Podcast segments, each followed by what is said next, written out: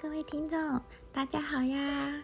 欢迎回到花花姐姐的故事频道。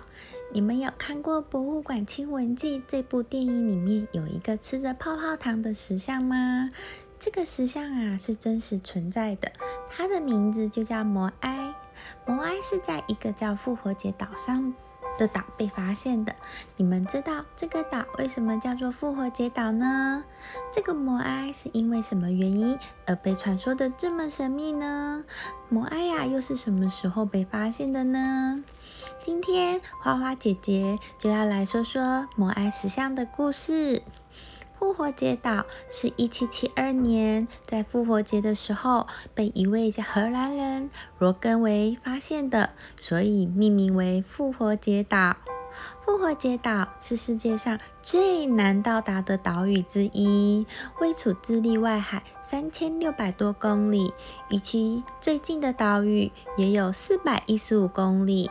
岛上超过八百尊，高约十七到十公尺，重达十五到三十公吨的摩埃石像遍布了全岛。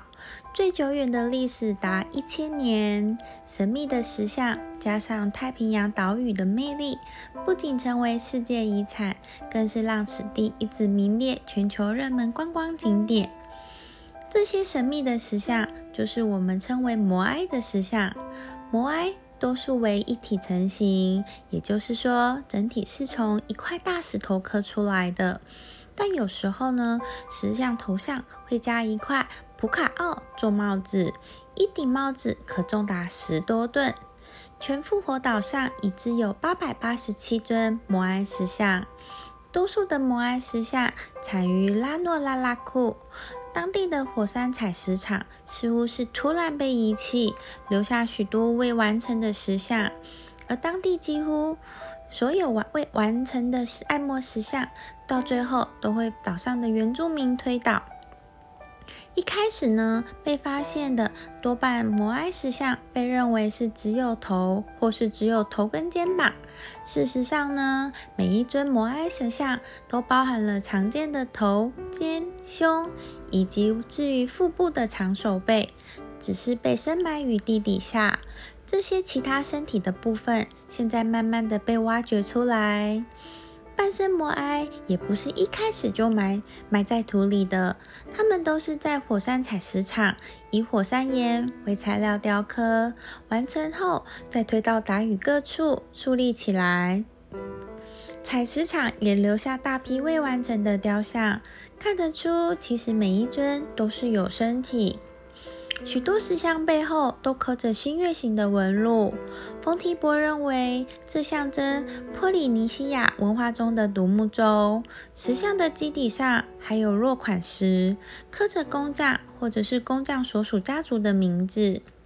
摩埃石像的意义至今仍然不明，但是有不少属于这个摩埃石像成因的推论。最常见的推论指向一千多年以前住在岛上的原住民，这些石像代表他们去世的祖先。摩埃像功能类似于墓碑，当时首领或是有影响力的人过世时，才会打造新的摩埃像。它们象征着先人的力量，据信可以保护族人。越大的摩埃像，表示越有权力。观光客热爱的照相景点之一，就是一整排背海的完整摩埃像，面向村子，仿佛在守护着居民。目前为止呢，都还不知道这些石像当时是如何搬运的，只猜测当时是有用到木锹和滚轮。因为大量木材的需求，使得岛上的森林被砍伐耗尽。森林的耗尽，也用来解释为什么火山采石场。会突然被遗弃。一般认为石像是散落在随机分布于岛上，但是呢，纽约宾汉顿大学人类学家利坡指出，其实呢，石像位置和水源分布是息息相关的呢。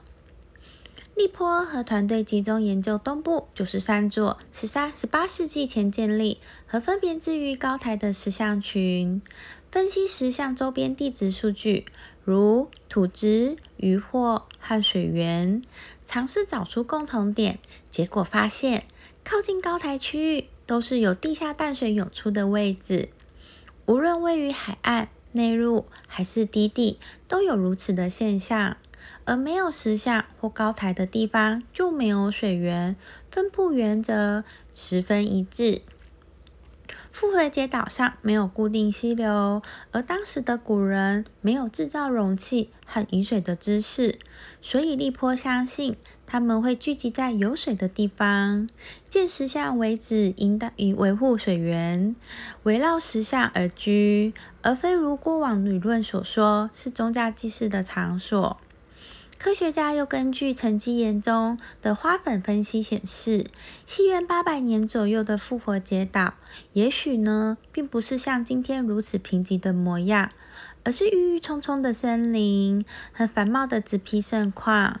然而，当年却因木材大量的需求而砍伐殆尽。如今呢，摩艾石像更成为了岛上见证历史的重要象征。对当地人更是神圣的敬仰，不可侵犯的神圣精神指标。今天呢，神秘的摩艾石像故事，我们就先说到这里了。我们下次见。